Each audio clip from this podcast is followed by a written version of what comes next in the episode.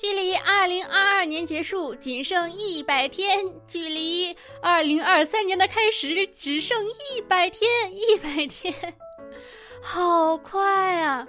我今天睡醒一睁眼，一打开微博，上面就说倒计时一百天。我上一次见到这种倒计时，还是在遥远的当年，参加高考的那一年，倒计时一百天。我的天哪，怎会如此？Hello，我亲爱的听众小可爱们，你们还好吗？又到了我们愉快的周四了，这里依旧是温馨治愈、正能量、暖心暖胃暖被窝的小电台，我依旧是你们的小可爱兔小慧呀。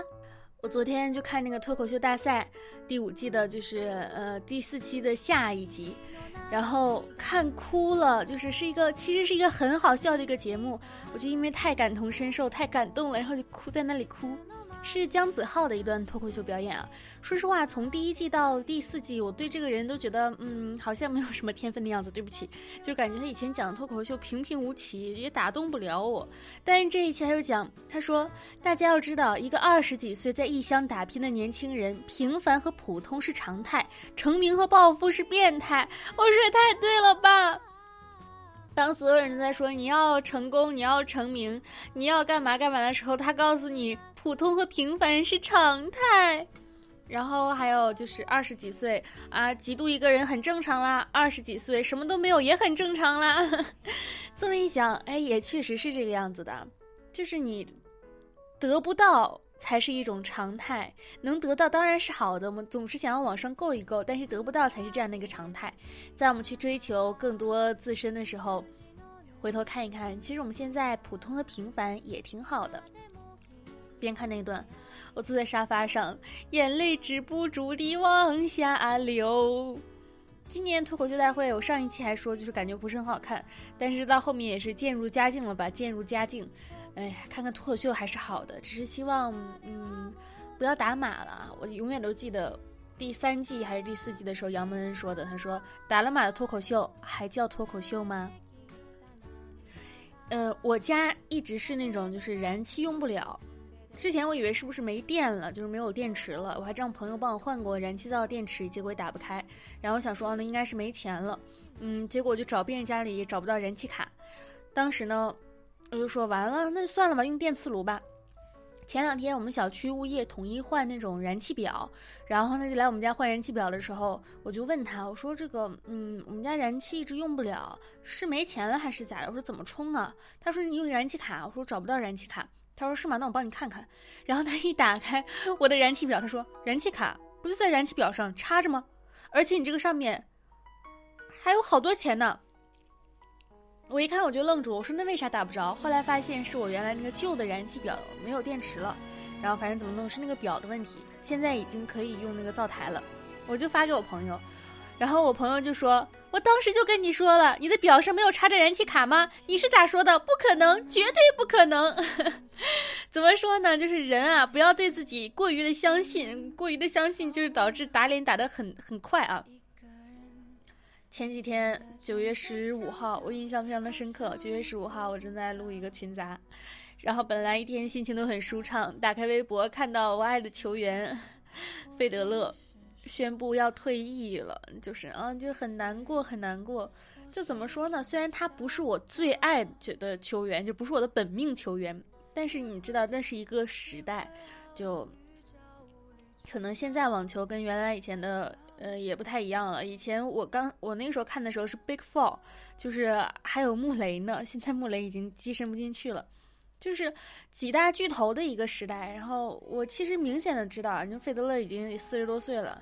儿女双全，然后事业成功，退役是早晚的一个事情。我只是很遗憾，我遗憾的点在于，新冠疫情这三年吧，三年国内没有举办大型的赛事，国外虽然举办了，但也因为比如说小德坚持不接种新冠疫苗，然后导致很多的赛事进不去，甚至竞技体育里面还掺杂了很多呃国家和国家之间的政治关系，这个是我不能理解的，然后就导致反正。比赛一场比一场少，就这几年没看比赛的过程当中，喜欢的球员开始退役了。我到现在，我之前一直尝有尝试让自己接受，就是喜欢新的球员，没有办法，真的没有办法，就是我很难受。就我会知道啊，一个时代真的结束了，就是感触非常的多吧。我是从一八年开始看的网球，就是看的也没有特别早，但是，哎，怎么说呢？难受就是难受。最担心的事情真的发生了，虽然但是还是想要谢谢他，谢谢你罗杰，谢谢你罗杰费德勒。唉，其实有的时候就在想啊，自己这一路走过来还是很很好的，有很多人在爱你，就是真的这个世界上有太多的人在爱你了，他们爱你，爱你的一切，就是你的好的，你的坏的，不要总以为就是说没有人喜欢你，怎么会没有人喜欢你呢？除了讨厌你的人之外，全是喜欢你的人。这么一想想，是不是开心极了？我前两天不还说那个我的猫吃火鸡面这件事情，让大家留下了非常深刻的印象。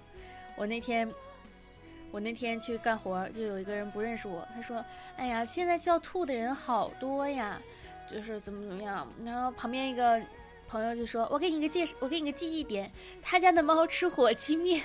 ”然后前几天我又去干活，就去到那个地方，就是基本上我都不认识，就我都不认识的一个情况。我想说怎么跟他们打开话匣子呢？融入大家的话题。我说，哎，你们知道吗？我家的猫吃火鸡面。但是大家不要轻易尝试让自己的猫吃火鸡面啊，千万不要，就是对他们的身体是不好的。我那一次只是一次偶尔的一个行为，真的就不要让猫吃火鸡面。一般的猫也不会吃这个东西吧？我前两天说是想做那个。呃，可乐鸡腿烩饭啊，这个的详细教程在我的微博“浮夸的大哥兔小慧”上面，我发了个视频。但是好笑的是，我去超市买鸡腿，就是那种买大鸡腿，就不是那个小鸡腿。我每次其实都是去超市的那个固定的位置去拿那个鸡腿，每次拿四个这种，特别大。然后呢，我这次也是一如既往拿完，拿完之后啊，我去结账，四个巨大的鸡腿才十四块钱。我当时就心想，完了，拿错了。果不其然，我一看是鸭腿。我就又灰溜溜的又回去，又不好意思跟老板说换，我就说老板再给我拿四个鸡腿，四个鸡腿三十四，贵了二十。然后我就恍惚间想到了一件事情，我有一次想吃手撕鸡，然后我就去买了，买回来之后我就柴的难吃。我琢磨过来了，我上次买的就是鸭腿，人永远会在同一条河流里绊倒两次。同一块石头绊倒两次，掉进了同一条河里，然后只不过下一次我就会注意了，因为这次河水淹没了我的身子。一个比喻，一个比喻。今天我的一个朋友跟我讲，他说感觉自己以前是那种不争不抢的性格，现在好像开始有所求了，就是开始争一些东西，抢一些东西了。他觉得自己发生了一些变化，我就跟他说：“我说，什么人能够达到真正的佛系？什么人真能够达到真正的无欲无求呢？”就是那种，你已经得到了你想要的东西，你什么都不缺了，你可以自然而然的说：“我佛了，我不争了，我不想要了，我就淡然处世，宁静致远了。”二十几岁的人，三十几岁的人，年轻的朋友们，但凡你有想得到的，你怎么能够做到不争不抢、无欲无求呢？做不到的。而且大家往往就会有很多这种担心和压力在。我一个朋友昨天问我，他说：“你为什么给自己这么大的压力呀？”我说：“因为我不想让在别人的眼里看起来我很蠢，就是努力了也够不到。但是其实仔细想一想，努力了之后还会有运气的加成，而且你也没有真的真正的做到完完全全的去努力，又不是天赋派，又不是完全的努力派，然后你又不能够好运加持，那怎么办呢？那真的就是毫无办法。所以。”就只能适应自己的平常，适应自己的一般，适应一切这种东西，然后只有这个样子，你的精神状态才能够保持良好。精神科的医生就说啊，说是人类的苦恼之源来自于对未来感到不安和对过去感到后悔的其中的某一个项啊。如果你有其中一项了，你的精神状况就会有一点小小的问题。然后，如果你有两项了，那压力就太大了。想要解决这个问题呢，就要学会生活在当下，调动你的感官，吃你喜欢吃的东西，和喜欢的人在一起，体会生活当中原本纯粹的快乐。只有这个样子呢，才能从过去和未来中获得解救。我前段时间有有有一度就是状态非常的差，然后呃，可能压抑持续了几天吧，有一天是终于爆发了，就是我没有没有吵架，也没有干嘛的，就是自我的一个爆发。嗯，疏导自己，然后最后慢慢看开了之后，你会发现啊，很多东西它也不是你自己本身能决定的。既然都不是自己能决定的，那就坦然的去面对它吧。然后希望未来会更好，并且相信一下能量守恒定律。就比方说你这一次倒霉蛋了，你下一次好运就会加倍了。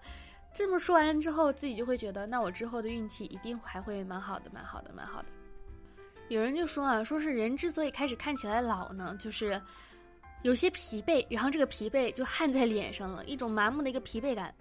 我那天去干活就是，嗯，就是猜，也是又又到了猜年龄的环节，然后别人就说什么零零后、零零后什么的，倒着他看我说你不会也是零零后吧？我说怎么了？你对他们就好像相信了，你对我就他说不是长相的问题，就是我说我知道，就是脸上那种状态的问题嘛。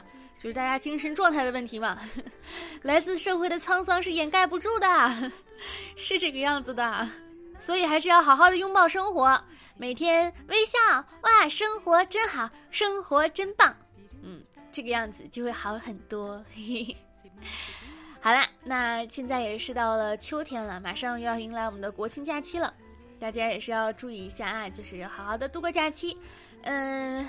喜欢的话，点击一下订阅，这样更新你就会收到通知了。我们的 QQ 群是五二四六三一六六八五二四六三一六六八，新浪微博是浮夸大哥兔小慧，浮夸大哥兔小慧，爱你们么么哒，祝你们天天开心，好运常伴，也祝我好运常伴，拜拜。